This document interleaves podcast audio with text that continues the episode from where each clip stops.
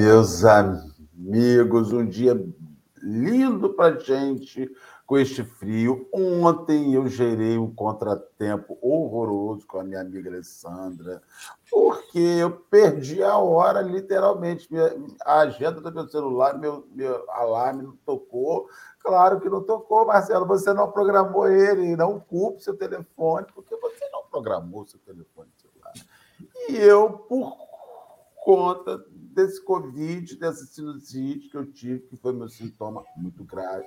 Estou tomando um, um remedinho que está me dando soninho, loratadina. Então, perdi. Né? A gente sofre um bocadinho, dá aquela sensação de eu pequei e o inferno se abriu, mas no final você, né, Henrique? No final você vai descobrir que não é assim, que é por isso que é um programa com vários companheiros participando, que um substitui o outro e que o inferno está até a boca de insubstituível, graças a Deus, né? Nós estamos aí. Peço perdão aos companheiros, já pedi perdão a Alessandro e meus demais companheiros de caminhada.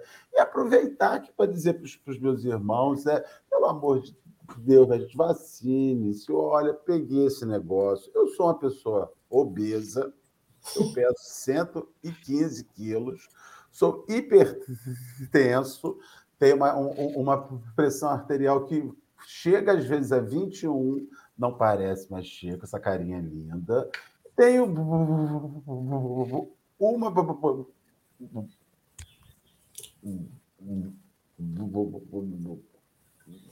Sou bronquite, uma bronquite grave, bronquite grave, quase que não sai, sou gago. Se você não tinha percebido isso até agora, percebeu agora não fosse a, esse, esse, remedinho, a vacina, eu iria estar numa situação muito difícil com todas as minhas lutas né? de, de, de doença, de medicação, de academia que a gente se esforça. Então, pelo amor de Deus, vacine. Pelo amor de Jesus Cristo, vacine-se o negócio com sintomas muito menores. E nós estamos aí fazendo esse início. Sônia Centeno, a Patrícia, Leime, os nossos irmãos Eleane, Sônia Vale, Dalva, Roberta, Márcia e esses nossos irmãos que estão chegando aqui. Henrique, bom dia. Meu querido amigo, meu querido irmão. Bom dia, Marcelo. Uma ótima segunda-feira para nós. Um friozinho bom. É, acho que é isso. Uma ótima segunda-feira para todos nós. Que a gente comece a semana com a energia lá em cima. Hoje estamos com Rose. Oi? Tá me ouvindo? Rose está ouvindo. Rose. Sim. Rose. Sim. Oi. Bom dia, Rose.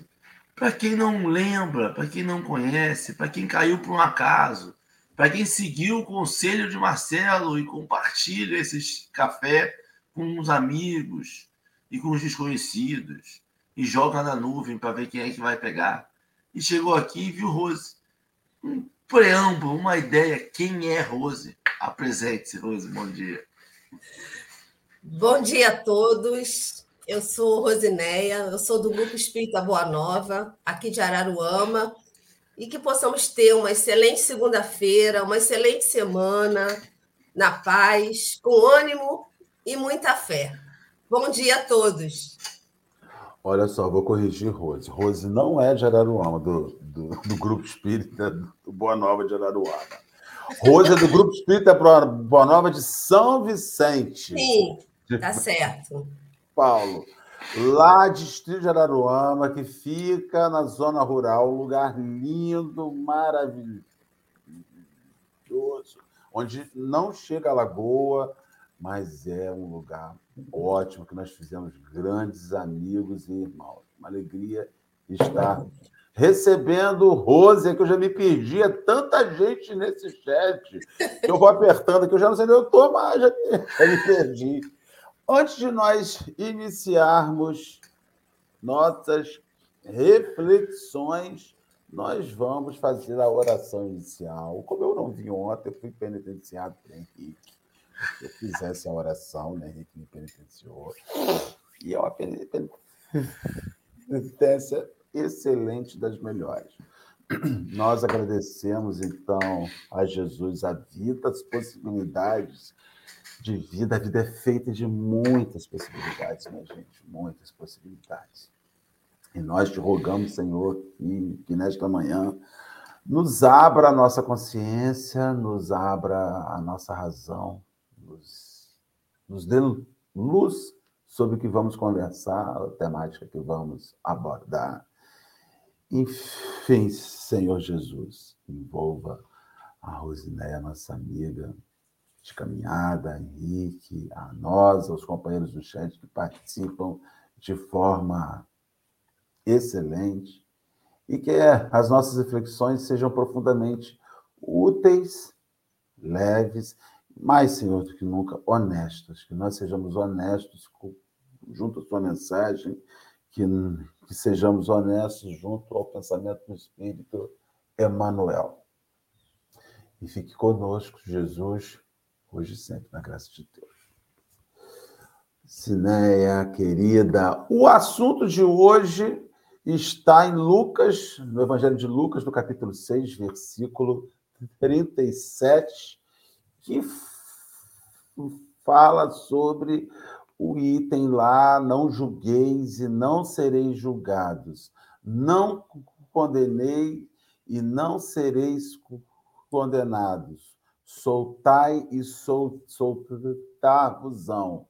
Isso foi, isso originou o texto que está no livro da Esperança, com paixão sempre.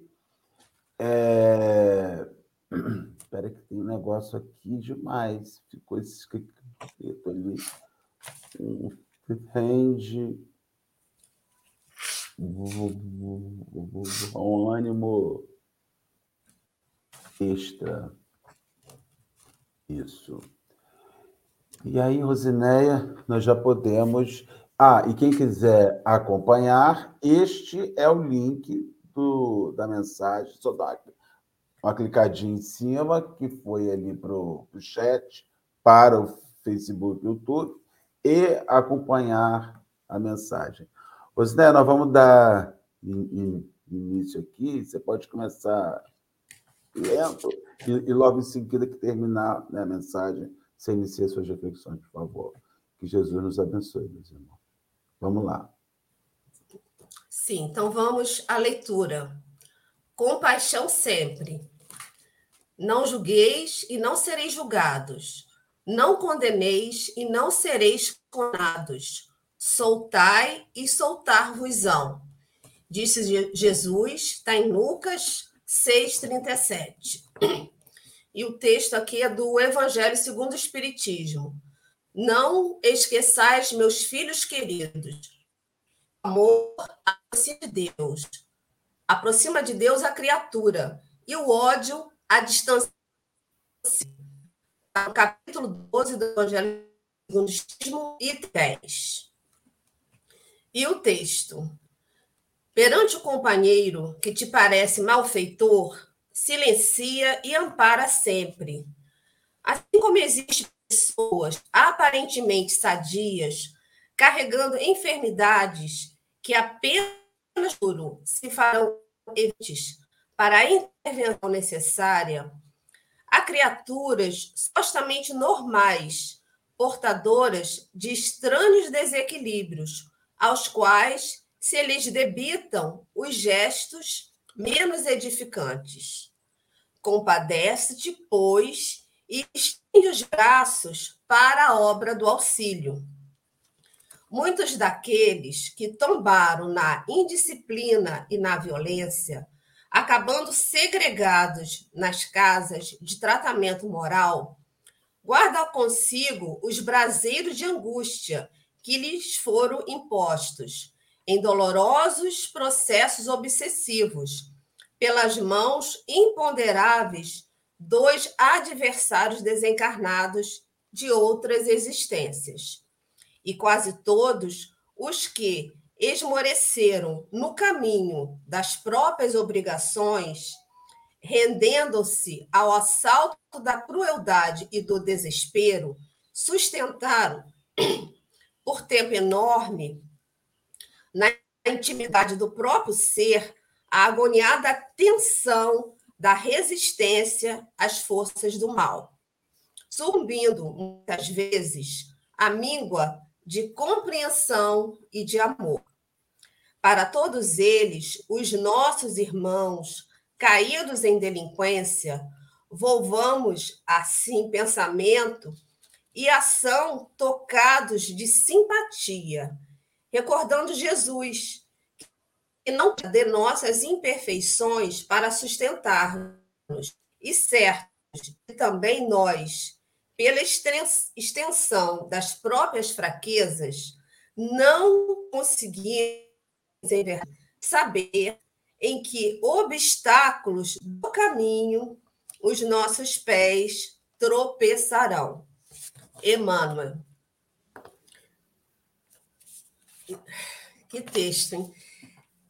Bom, a primeira coisa que eu pensei aqui, quando eu vi esse título e eu li o texto, eu pensei logo, ai meu, ai, meu Deus, mas quem sou eu, né? Quem sou eu para falar isso? E pensando assim, automaticamente eu mesmo já comecei a puxar as minhas orelhas, né?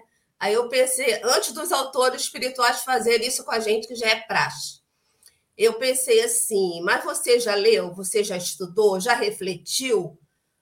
Não.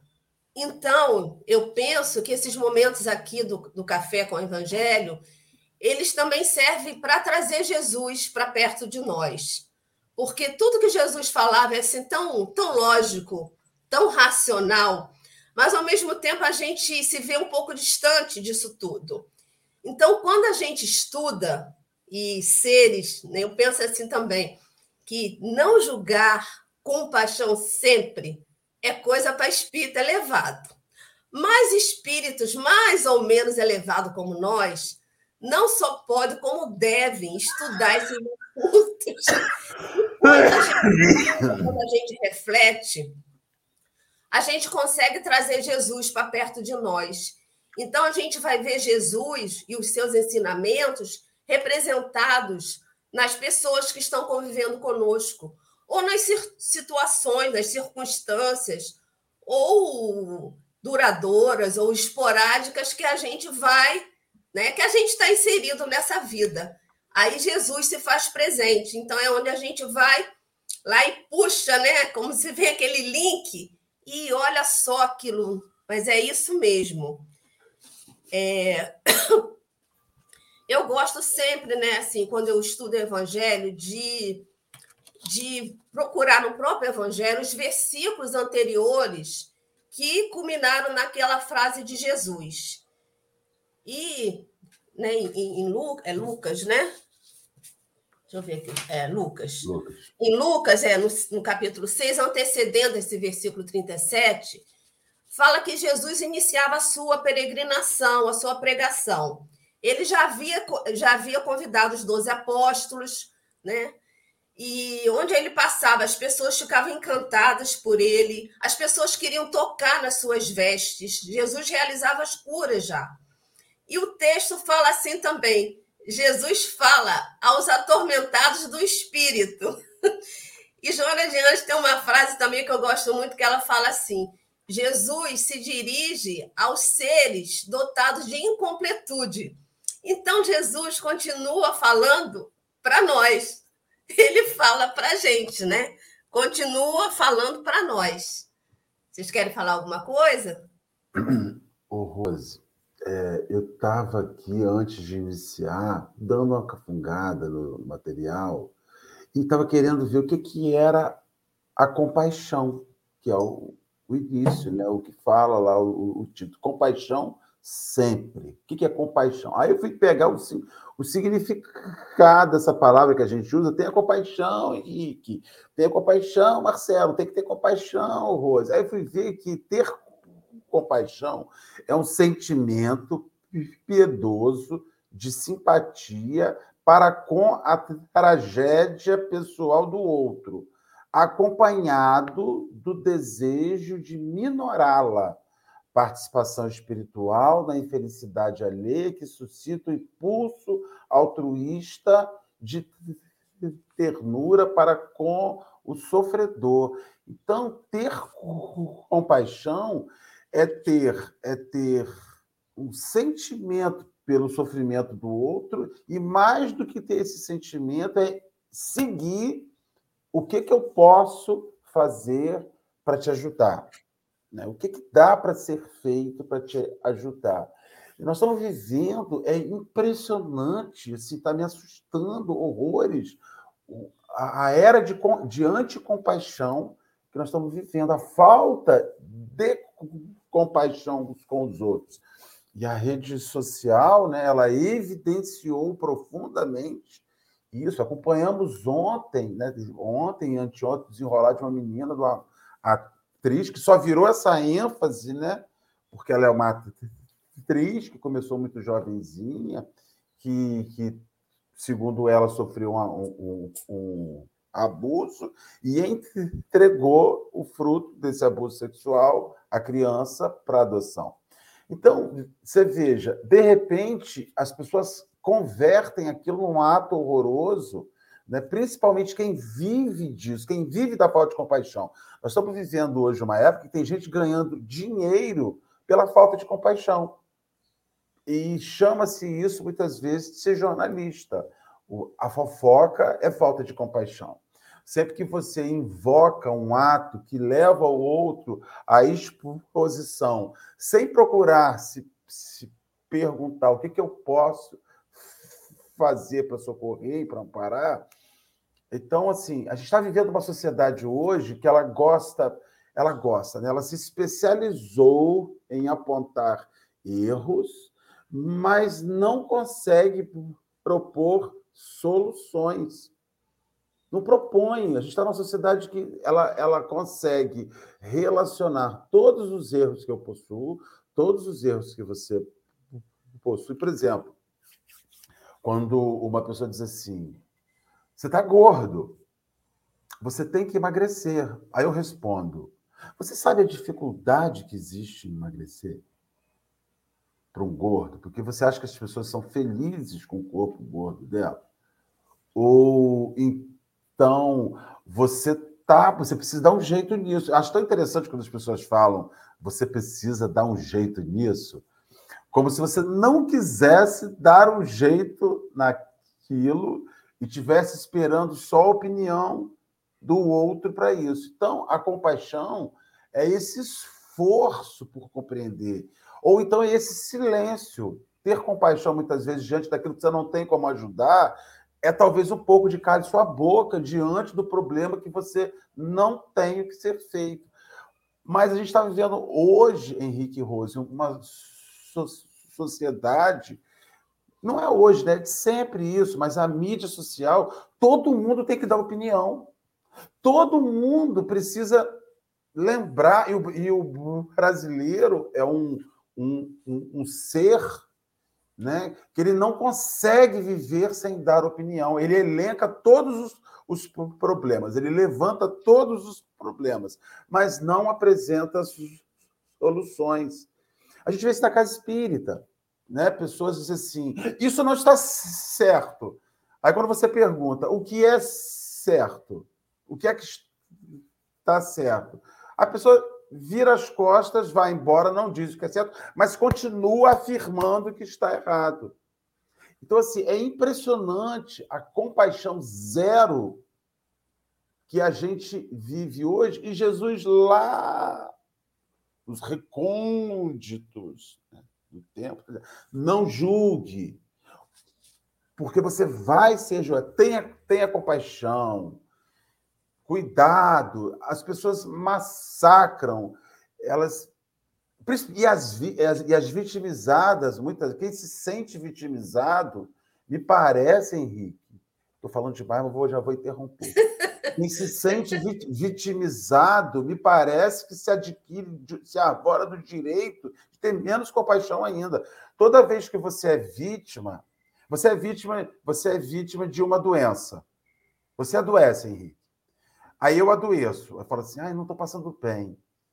Aí você, ao invés de você falar, meu, vai passar, vamos, você não tem nada, porque quem teve fui eu, porque eu fiquei 20 dias em casa, porque você ficou 20 dias em casa. Então, assim, existe uma falta, a gente, a gente se mede o tempo inteiro, a gente mede o outro o tempo inteiro por nós. Essa ausência de compaixão, essa, eu preciso. Se eu, e se eu não fui bajulado na minha doença, então eu me sinto com mais direito ainda de não ter compaixão por ninguém. Né? Sei, Henrique, me ajuda, fala. Marcelo, queria eu poder te ajudar, mas se você fez um retrato, e aí a gente tem que recorrer, infelizmente, felizmente, ao texto e aí a gente vai entendendo do porquê que é tão importante essa compaixão sempre. E, e por que essa responsabilidade para nós espíritas ela é maior. Por que a gente tem que a obrigação de tentar entender esse lado, já que a gente tem os auxílios. E o texto te dá uma resposta. E aí a gente vai se, vai ser levado ao o porquê que o outro é assim, né? Por que, que a gente faz isso? Por que, que a gente, inconsciente ou conscientemente, a gente escolhe o caminho da não compaixão? E quando a gente fala a gente, é a sociedade. A gente escolhe esse caminho porque esse caminho que é o que a gente conhece. Esse caminho é o que a gente foi ensinado, é o que a gente viu, é o que a gente convive no nosso dia a dia. E a proposta do Evangelho, a proposta dos Espíritos é tentar praticar o, o que a gente não pratica, é tentar ir para o desconhecido, ir para aquilo que a gente não vê no dia a dia, é ir para aquele caminho em que a gente não vai ver o resultado direto, porque tem isso, porque a falta de compaixão te dá um resultado direto. Quando eu falo para, quando eu pego uma dor do Marcelo e falo na cara dele, eu sinto doer nele direto. Talvez quando eu ajo com compaixão, o Marcelo, por não reconhecer essa compaixão, ele vai ser arredio, vai responder de forma ríspida, vai achar que eu estou sendo irônico, vai achar que eu estou sendo. É, tem um plano por trás, as molas de más os outros desconfia. Ele não vai reconhecer aquele sentimento e vai. E aí a gente vai sempre se jogando nesse lugar de que de intolerância, de falta de compaixão, de falta de, de sintonia, porque esse é o lugar que a gente convive com ele mais naturalmente e, e perceber que essa pessoa e que nós muitas das vezes agimos com falta de compaixão, porque realmente para a gente essa que é a doideira.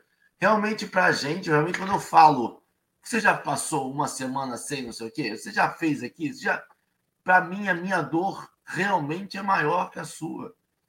Eu realmente comparo as duas dores e a minha é maior. Por que, que a minha é maior sempre? porque a minha doeu em mim. E eu não estou exercitando nunca na minha vida essa dor do outro. Esse, será que dói no outro? Será que quando eu falo para aquela atriz que sofreu um abuso, que é, permaneceu com a gestação, que na hora que foi fazer um atendimento, resol...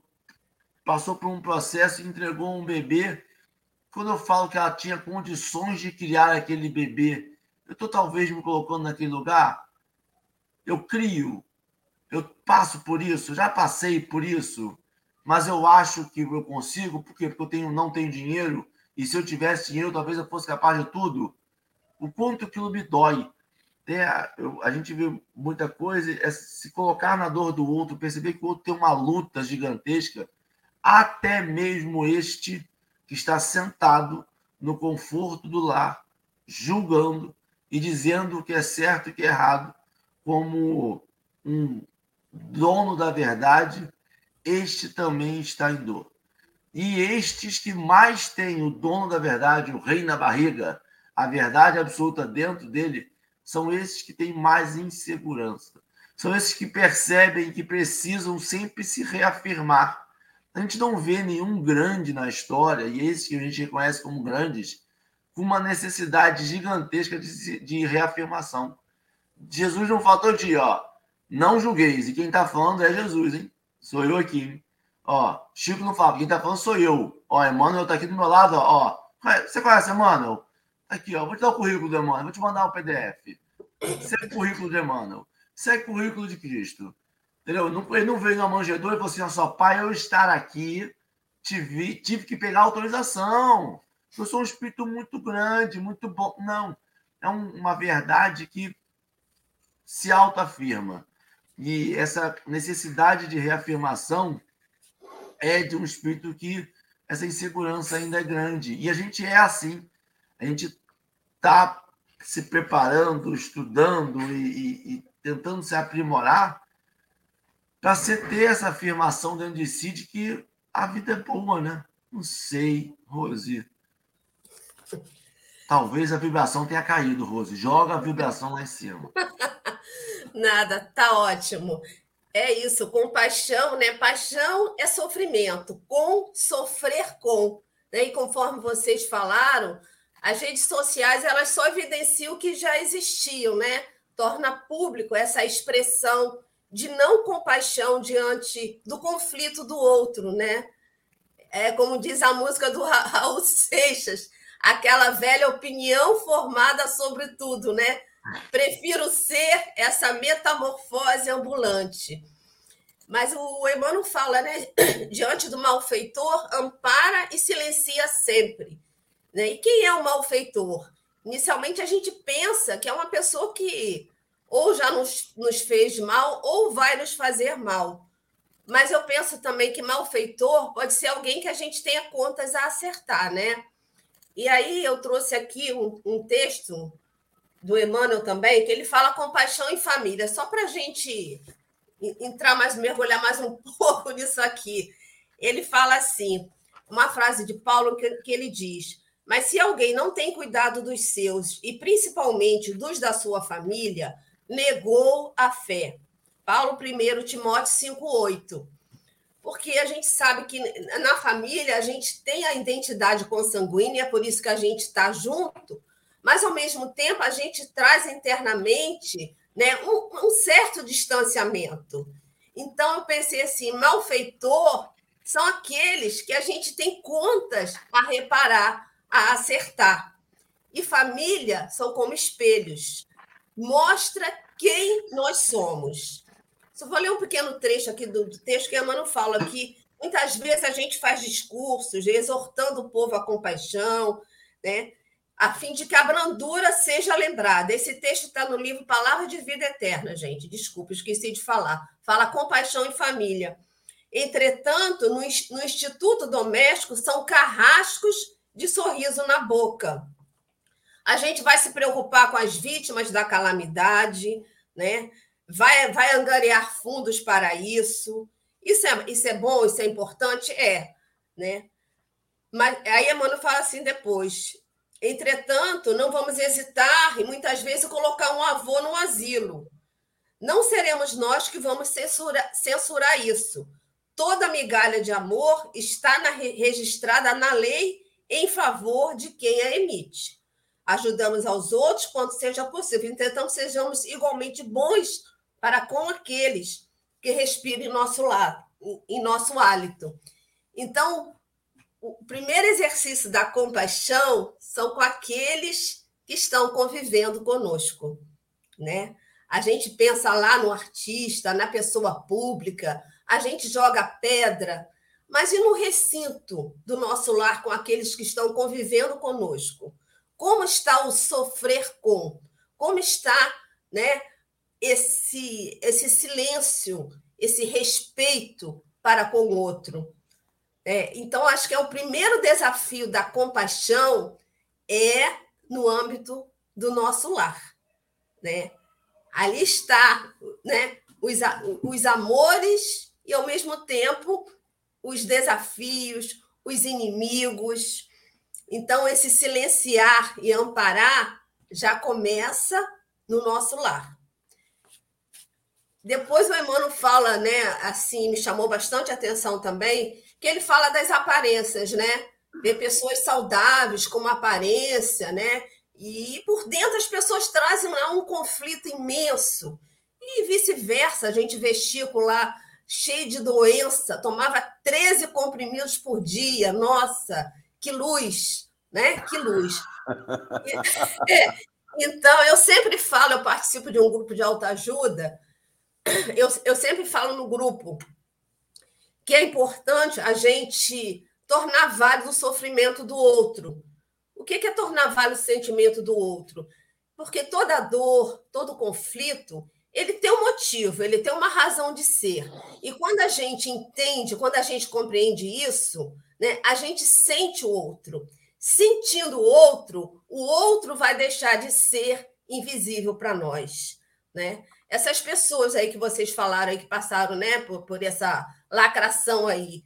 Imagina o tormento psicológico que essa atriz não passou, tomando essa atitude. Isso a gente não pensa, né? A gente não pensa nisso. Aí, né, eu até pensei assim: imagina que uma, uma moça bonita chega para você e fala assim: Olha, eu meu namorado me abandonou, eu estou muito triste, e eu estou pensando, minha vida não tem mais sentido. Eu estou pensando em até fazer uma bobagem. Aí você olha para ela e fala assim: Ah, mas você é muito jovem, tem muita vida pela frente, é muito bonita. Outros vão se interessar por você, isso vai passar. Eu te pergunto: você está exercendo compaixão? Não. Você está dizendo para ela que o sentimento dela, que o sofrimento dela não é importante. E quando a gente faz comparações, então, meu Deus, cada dor é única, né? Cada dor é única. Mas quando você fala para ela assim, olha, eu sei o que você está passando, eu sei da sua dor, mas será que a gente não não tinha né, outras possibilidades? Será que a gente não consegue ver outros caminhos para amenizar a sua dor? Aí você está amparando. Aí você está acolhendo. Então, isso é muito importante, ouvir e compreender, né? Então, por isso que Jesus pode falar. Não, eu só estou pensando, você está falando aí, eu estou me lembrando de uma coisa, né?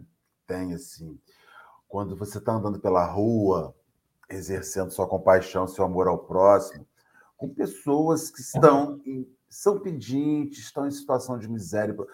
A miséria hoje é uma coisa que tá, voltou assim com, com vigor na, nos nossos olhos. Né? Aí a gente passa assim: olha o tamanho daquele braço. Precisava estar tá pedindo tanto quintal para capinar, tanto terreno para capinar, e a gente começa a fazer juízo né, com, com a imagem. E engraçado, vocês já repararam uma coisa, Henrique? Se Henrique, você está aí, Henrique, você está ah, tá mexendo o olho. Então, assim, Henrique, olha só, que eu vou te atazanar agora. Você já reparou como é que a, a compaixão, muitas vezes, ela é eletiva? Eletiva em que sentido? Ela elege quem ela vai atingir. Você está passando pela rua, aí tem lá uma mulher em situação de miséria, ou até em situação de rua, com uma criança negra o nosso olhar é um. Se tiver uma mulher com uma criança, lourinha, de olho azul, bem branquinha, quase cor-de-rosa, a compaixão muda.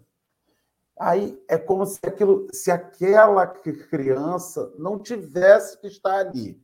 A outra até pode, mas aquela não. Então a gente começa a perceber compaixão quando você usa determinados atributos físicos.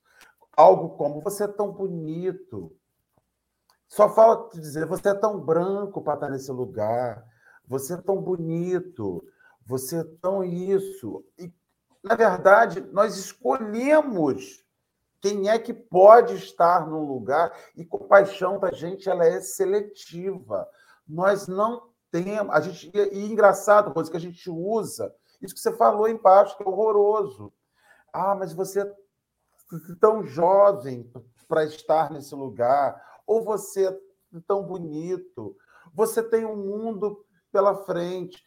E nesse afã de ser bonzinho, a gente. Aí agora vai começar o, o mimimi.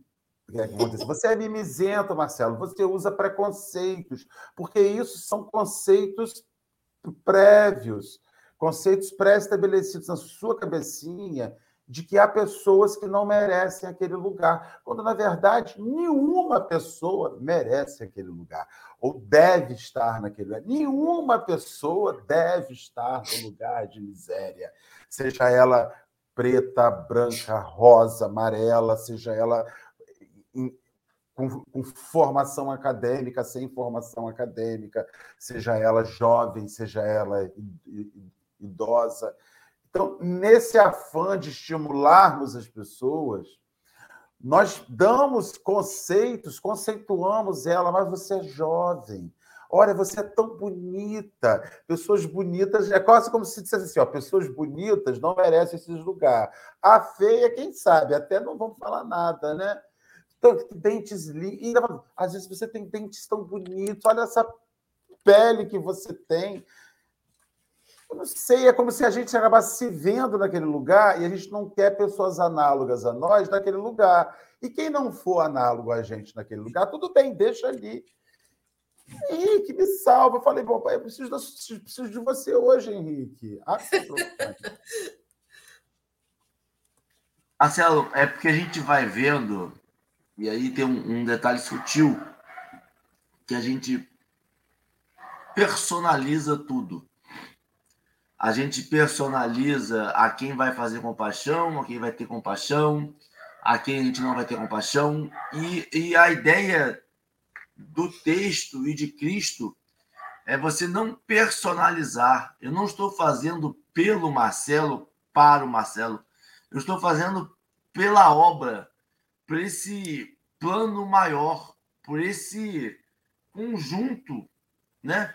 E quando eu faço pelo conjunto, eu consigo, até mesmo de forma preconceituosa, que eu gosto de dar nome às coisas que nós temos, de forma preconceituosa, ajudar esta pessoa que eu julgo que poderia estar ali,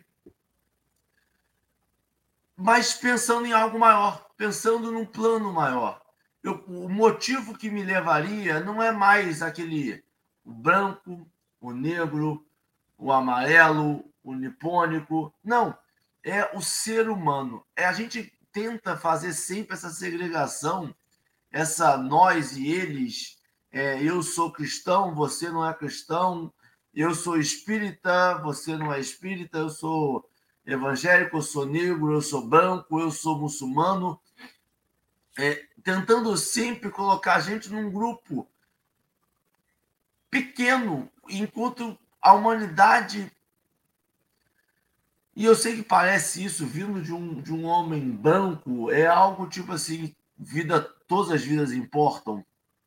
E não é, eu acredito que cada olho, cada, cada pessoa tem esse olhar e, e essa necessidade de, de, de, de, de uma proteção maior. Mas eu digo para essas pessoas que ainda se negam a ver o outro para uma classe social, ou uma raça, ou uma etnia, ou uma. De, essa não é merecedora de.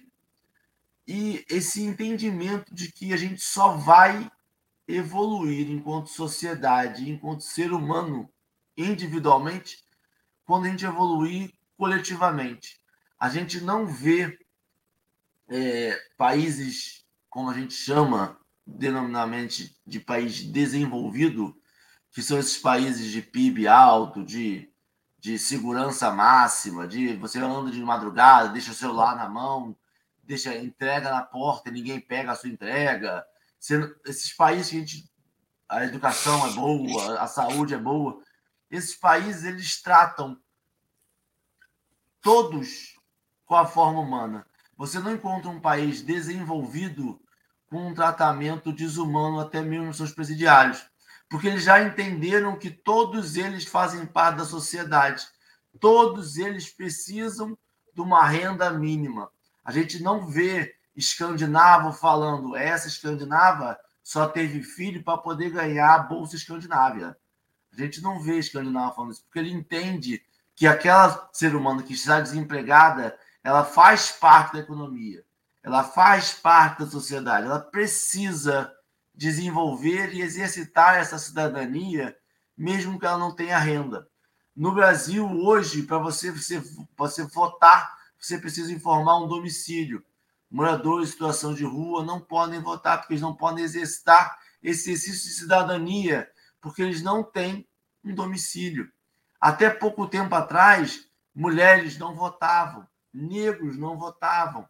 Por quê? Porque não é exercitada essa cidadania. Então, essa compaixão, esse olhar para o próximo, como esse também sendo pertencedor do mesmo grupo que eu, é uma mudança que a gente precisa fazer. É uma mudança que a gente precisa fazer urgentemente. E quando a gente fala isso, a gente fala isso para essas pessoas, para nós que nos dizemos espíritas desenvolvidos, evoluídos, e não, não somos capazes de matar ninguém. Nós defendemos a vida de um, de, um, de, um, de um bebê que ainda não nasceu. Nós defendemos a vida do ser humano e que eu entendo a dor de todo mundo e que eu vejo Chico.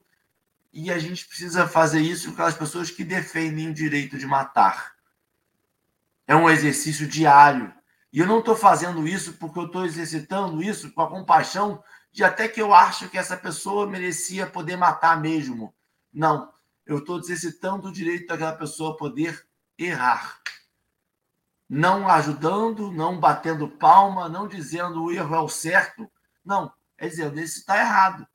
Eu espero que você passe menos tempo possível propagando esse erro. Mas é um direito de errar ainda que a gente ainda cabe. E é dolorido a gente ver isso. E aí entra aquele que Rose falou que vem dos nossos, e família é uma bênção. É, Natal é muito bom para exercitar essa compaixão, porque você é obrigado a estar ali e opiniões são postas, opiniões são impostas, e você tem que ter compaixão do tipo, não é o que eu acredito, mas eu espero que passe isso de forma mais rápida possível, porque o passar dele vai passar para a gente também.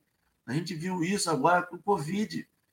Covid não atinge todo mundo de uma vez só, ele atinge três pessoas. É cinco, é dez. É ali, ó. Um, é, é, é, é o círculo do espirrar eu espirrei, alguém respirou meu espirro e se contaminou. E isso faz com que a sociedade inteira repense uma postura de ter que colocar máscara. E aí tem pessoas que dizem que a máscara faz gás carbônico, atrofiar o cérebro e um monte de coisa. Beleza. E aí a gente vê gente falecendo e a gente olha aquele ser humano que defendia isso e falta a compaixão de dizer assim, ele está mal, ele está numa UTI a gente chega e fala, mas também, né? Ele até meio que procurou. É um negócio que a gente precisa exercitar e essa vida te chama a exercitar o tempo você todo. culpabiliza o outro o tempo inteiro. A culpa é você culpado. Eu sei que eu sou culpado, mas saber que eu sou culpado não minimiza, não minimiza o meu problema. Compaixão é ter consciência que, apesar das culpas dele, eu vejo o que eu posso fazer para te ajudar. Exatamente. Mesmo que você não seja merecedor dessa ajuda, de que mas você procurou tanto, faz parte da justiça de que a gente Toma que o filho é teu, Marcelo. quem pariu Mateus. É.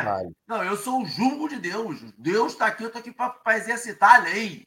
Entendeu? Aí pega a Bíblia, aí vai. Tudo isso para a gente não exercitar a compaixão. A gente usa um monte de desculpa. E aí tem aquela coisa que a gente usa algum dogma que para dizer assim, não, mas ele falou isto. E aí, eu, se, eu, se, eu, se, eu, se eu agir contra a palavra de Cristo, mas Cristo falava o tempo todo de amor, o tempo todo de compaixão. Se a gente está interpretando isso de uma forma agressiva para exercitar nosso ódio, a gente não está exercitando as palavras de Cristo. Talvez a gente esteja exercitando uma interpretação desviada desse amor que ele tanto pregou. Né? Rose, Direciona. É isso aí, isso mesmo, né? É, então a gente vê como a gente é muito, muito arrogante, né? Você falou da máscara. Eu trabalho numa unidade de saúde e agora não que liberou, ah, mas quando a gente pedia às vezes para as pessoas colocarem, muitos, né, vinham com aquela pedra na mão. Ah, mas isso é uma bobagem. Aí eu ficava pensando, meu Deus, né? O que custa usar máscara? Mas sabe o que, que é? É arrogância. Eu faço o que eu quero. Né? É arrogância nossa. Então a gente precisa muito mudar esse nosso olhar sobre o coletivo, né? Conforme você falou e comparando aí com, com os países desenvolvidos, né? Então a gente está sempre aquela coisa de querer enquadrar o outro, né? E todo julgamento ele é muito dogmático, né? E ele vai mostrar onde a, né, a, a faixa intelecto-moral que a gente está inserido. Por isso que Jesus falou aqui, ó, soltai e soltar-vos-ão. Por quê? Porque Jesus ele vai né, vincular, ele vai atrelar o nosso progresso de acordo com as nossas reações, com os nossos olhares. Mas não é só para gente, é para todos, é para tudo. Rose, é né? Rose, você falou ah. um negócio interessante, porque assim, é, é, nossas ações e nossas reações. Sim. Muitas das nossas vezes a gente acha que só nossas ações vão contar. Ah, mas eu dei isso aqui, mas eu ajudei, eu. Mas a pessoa veio te falar e você vê assim: hum, meu Deus do céu, a sua reação também conta. Como a gente vai passar por isso também conta, porque também ela é uma ação. Né? Acho perfeito.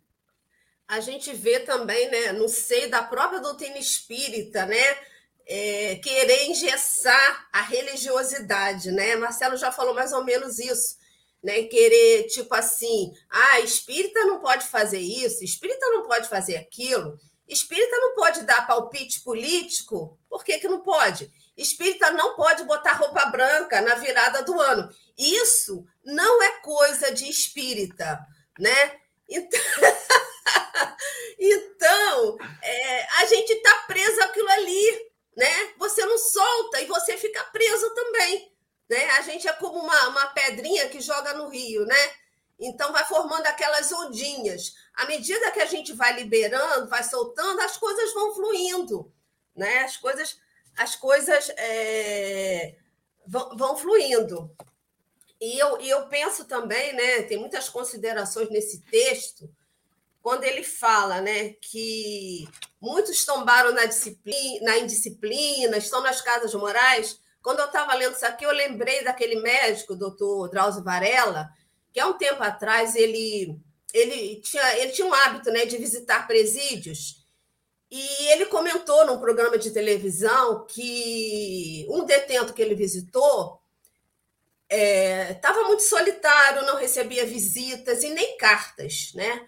Aí o que aconteceu? Ele foi duramente criticado, né, nas redes sociais. Por quê? Porque se descobriu que aquele detento ele havia cometido um homicídio. E parece que foi com relação a uma criança, né? Então ele disse que quando ele faz visita a presídio, ele, ele não busca saber qual foi o crime que a pessoa cometeu, né? Aí eu lembrei da, de, uma, de uma instituição espírita no Rio que faz visita também a, a, a presídio feminino. Então, a companhia espírita ela fala que quando elas chegam, né? Gente, eu acho que nesse caso é o exercício pleno da compaixão e do não julgar. Porque você vai lá para ouvir o outro, mas sem julgamento. Então, ela conta que quando as detentas elas, elas estão, né, ali os espíritas falando da, da reencarnação, fala da vida futura, fala. É, das, das oportunidades que nós temos de reparar os nossos erros, seja nessa vida, seja em outra vida, elas dizem que há detentas, muitas, conscientemente reconhecem os seus erros, mas uma nova luz chega para elas, que elas pensam, meu Deus, então eu não vou, eu não estou aqui enquadradinha aqui nesse negócio, né? Não vou sofrer para sempre isso aqui. Então, isso é muito importante, gente. Isso, isso, é, isso é muito bom. Né? O não julgar, o silêncio, olha como eleva né, o ânimo de uma pessoa, salva uma vida. Né? Salva uma vida. Ai, gente, olha, estamos chegando aqui 50 minutos de live, a gente fala pra caramba, mas esse é. assunto mexe profundamente com aquilo Sim. que a gente é alvo e com aquilo que a gente mira porque não é sobre só o que a gente sofre, é sobre o que a gente leva para o outro de sofrimento, né? E, e, e eu fico assim, tão entristecido quando uma pessoa está vivendo uma situação e alguém vai lá e diz assim, mas também ele procurou, ele procurou aquilo. Ninguém procura. É, eu, é, assim, eu, eu digo para meus companheiros assim, ninguém fuma para ter câncer, gente. Ninguém fuma para ter efizema pulmonar. Ah, mas você sabia? Sabia, mas não sabia. Ninguém bebe para ter cirrose, ninguém faz sexo sem preservativo para adquirir uma doença ou uma gravidez indesejada. Mas a gente simplifica, leva as situações ao nível de uma simplificação quando o sofrimento é alheio, sem entender as situações pormenorizadas. A mensagem, Emanuel, ele fala sobre é, cuidado. Tem pessoas que têm enfermidades tão escondidas como a gente. Quando você fala assim, nossa, nunca imaginei que pudesse fazer um exame e descobrir isso. Toda vez que eu vou fazer um exame, eu já sou o contrário. Eu acho que eu vou descobrir tudo. É, eu sou daquele, eu sou psicótico. Né? Eu sou meio psicótico o exame, né? Eu acho que vai dar tudo errado. Eu acho que, que todos os problemas do mundo vão acontecendo comigo ali. Então, isso é doença, né? mas é a minha doença. Aí a pessoa pensa assim, mas você é negativo, mas você olha para baixo. E a pessoa não conhece o íntimo das minhas lutas. A gente carrega muitas lutas dentro da gente. Essa carinha sorridente, né? feliz que a gente tem, Osineia. O sujeito não sabe o que vai aqui dentro, não sabe por onde nós já passamos, não caminhou com a gente e ele quer exercer juízo com quem ele não caminhou. Sabe, a gente não pode exercer, isso não é compaixão. E, e eu volto a dizer como a gente simplifica a miséria, né? A gente não é sobre simplificar. Por onde ele passou? O que, que aconteceu que botou ele naquele lugar? Né? O que, que essa compaixão? Eu, eu, eu, só gostaria de fazer uma consideração final para passar para vocês. Há uns anos eu, eu li um estudante de medicina na faculdade, há uns anos isso já. Eu vi, foi noticiado no jornal. Ele começou na aula de anatomia com os corpos e as peças que eram apresentadas de, de corpos a maioria daqueles corpos de pessoa em situação de rua que desencarnaram sem, sem qualquer tipo de referência, né? sem que a família reclamasse. Então, o poder público deu aqueles corpos para instituições universitárias para estudar aqueles corpos, fazer aula de anatomia comparada ali tudo mais. E um aluno disse que o professor se referia àquele, àqueles, àquelas peças com números ao número tal, ao número tal. E aquilo perturbou aquele aluno. E que ele, quis saber quem é aquela pessoa. E ali ele começou a ir em, em, em busca e pesquisar no IML quem era. E ele chegou a alguns nomes. E aí ele chegou um dia à praça, numa praça em que aquele, aquela, aquele número, o cadáver, ele havia desencarnado e chegou lá com o nome daquele rapaz, daquele cara. Ainda tinha gente que morava na rua, naquele lugar, e conheceu aquela peça, aquele cadáver, aquele número. E aí começaram a se referir a ele pelo apelido, mas fulano, fulano, e começaram a falar quem era aquele sujeito, os hábitos que tinha, se era bem-humorado, se era mal-humorado. E o aluno foi. Qual é a busca? Quando você olha o corpo, quando você olha uma peça e você olha um número, você não olha o histórico daquela pessoa, a vida daquela pessoa. O que, que tem por detrás? Ele foi descobrir que várias daquelas peças, daqueles números anônimos que eles estudavam, tinham hábitos, tinha um bichinho de estimação, tinha vícios, tinha defeitos, tinha falhas, tinha virtudes que é o que as pessoas são. Então, nós não podemos levar as pessoas ao número de peças e achar que todas são iguais, porque não são, todas precisam de compaixão. Todas precisam ser olhadas com essa, essa, essa compaixão. E isso foram minhas considerações finais. Henrique, você tem considerações para a gente passar para a Rose fazer as dela?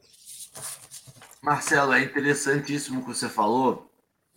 Que eu já estava pensando nas considerações finais também, e eu estava mais ou menos por esse caminho. Não tão sabiamente quanto você, ah. mas é, Marcelo, a gente tá, a gente olha como é que é, a gente vai limitando a nossa visão, né? A gente limita a nossa visão por classe social ou por etnia. A gente limita a nossa visão pelo conjunto de amizades, ou se faz parte da minha família ou não faz parte da minha família, ou faz parte do meu país ou não faz parte do meu país, se faz parte do meu continente, se não faz parte do meu continente, porque é muito mais difícil você ter compaixão num continente africano. Mas se for uma cidade, um país vizinho, uma cidade vizinha, eu começo a ter um pouquinho mais. Pô, a Amazônia é ali. Pô, Rio de Janeiro é aqui do lado. Pô, Petrópolis, vizinho. Pô, meu vizinho da minha rua. Então a gente vai segregando, segregando, segregando, segregando. E aí a gente está sempre segregando, e aí a gente começa a perceber que a nossa segregação é pelos encarnados. A gente começa a ter compaixão para os que eu posso ver, para os que eu posso tocar, porque eu estou vendo aqui a história do Marcelo, da Rose, da Dora, da Lê, nesta encarnação, neste momento, nesse recorte de história que eu tenho. A gente não consegue conceber nesse momento que aquilo ali é um espírito que tem uma história gigantesca e que passou por um monte de coisa para chegar até ali. E a gente acha que aquele nosso caminho de construção é o caminho certo. Só tem este caminho. É este caminho que eu andei. A gente esquece que o evangelho ele é feito para a gente descobrir o nosso próprio caminho, seguindo as regras, seguindo a lei, seguindo os direcionamentos. Mas ele não fala no café com o evangelho, Henrique, você vai falar isso, isso e isso, porque isso é o certo. Marcelo, se alguém vier com problema X, a resposta é aqui, ó, 35, está aqui a sua resposta. Ele entende que cada um vai construir a sua verdade, a sua, a sua resposta, a sua experiência a partir de uma regra, a partir de um fundamento. E este fundamento é o que dá a base para a compaixão. Este fundamento é o que vai fazer com que a gente tenha respostas mais ou menos adequadas para situações diversas da vida. É, entender esse espírito encarnado passando por um monte de coisa já dá um, uma acalmada no nossa, nosso julgo e facilita um pouco mais a compaixão, porque a gente vê que é um espírito gigantesco e a gente não pode se colocar na, na posição de que nós somos mentores encarnados, uma categoria que nós criamos de que nós estamos aqui para auxiliar, porque nós sabemos a verdade. Essa categoria não está em nenhum livro, nada. Nós somos aqui devedores como todos os outros. Se a gente entende que, que Chico está 50 encarnações na nossa frente e ele fala que ele é devedor, que ele é um cisco, a gente tem que se colocar na sandalinha da humildade ali e ajudar quem for, porque provavelmente nós somos muito mais devedores. Rose, desculpa, Dora já botou o reloginho para mim. Desculpa, Dora. Beleza. Eu escrevi aqui, né? Finalizando aqui o texto, eu escrevi assim: é, não julgar, né? Não julgar é compreender, não é ser conivente com o erro do outro. Jesus não foi conivente, né, com a mulher adúltera, porque ele falou para ela assim: vais e não tornes a pecar. Então, ele pecar quer dizer errar, ele errou, né? Mas aquele silêncio dele, né, jogou uma luz do ânimo novo na vida dela, né? E quando até João, né, os apóstolos ouviam e João foi o que teve coragem de perguntar a Jesus, né? Ué, mas ela não era uma pecadora? Senhor, não se tratava de uma prostituta infame? Por que não condenou? E Jesus pergunta né, a ele: Você sabe os motivos que ela levou para se prostituir? Né? Você sabe as humilhações que ela sofria no seio da própria família? Né? Então é isso, né? E como finalizou Emmanuel, nós não sabemos onde os nossos pés tropeçarão.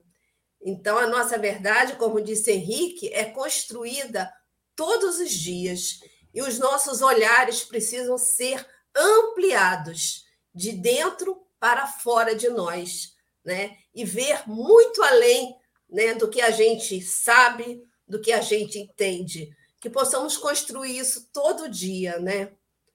Todo dia. Isso aí, Rose, foi maravilhoso. Nós estamos aqui reunidos, compaixão com os outros aqui. Acho que essa é uma, uma questão muito legal, é termos essa compaixão uns com os outros, termos essa compaixão com, com as pessoas e exercitarmos isso, né? Exercitarmos. Esse, esse tema é muito importante, porque isso mexe profundamente com a nossa ausência de um olhar afetuoso para o outro e um olhar de auxílio você tem uma mensagem que você gostaria de. Sim, tem uma pequena poesia aqui da Maria Dolores. E que você vai emendar na oração depois. Pode falar agora? Pode. Sim, lá. então vamos lá. Se pretende conquistar a bênção do amor na vida, não prendas, alma querida, o coração de ninguém. O amor é assim qual o rio, que, que tanta grandeza encerra ele, o irmão, a irmã é a terra, unidos fazendo bem. Se a terra prendesse o rio, ei-lo pântano perfeito. Se o rio largasse o leito, eis o deserto a reinar. Mas se um apoia o outro, trabalhando livremente, formam a grande corrente que se renova no mar. Nessa linha, as afeições, sob o respeito profundo, que devemos dar ao mundo, aos que amamos, teus e meus. São sempre o amor sem mudança, em constante primavera, a luz divina que espera, mais luz nas luzes de Deus. Pode fazer a prece para gente. Então, né, agradecemos a Jesus, a espiritualidade, ao Café com, com o Evangelho, por mais esses momentos de lucidez, de esclarecimento e de aconchego para as nossas mentes e corações. Muito obrigado, amigo Jesus, que tenhamos uma segunda-feira de paz e de harmonia. Muito obrigada, que a sua luz esteja com todos nós. Graças a Deus. Meus irmãos, foi lindo. Se Deus quiser, amanhã vamos estar reunidos mais aqui e pensando, né? Pensando na compaixão hoje o dia inteiro. Rose, meu bem, beijo. Henrique, meu bem, outro beijo. Meus amigos, meus bens, um beijo grande. E amanhã, sete horas da manhã, tem mais Café com o Evangelho. Fiquem com Deus.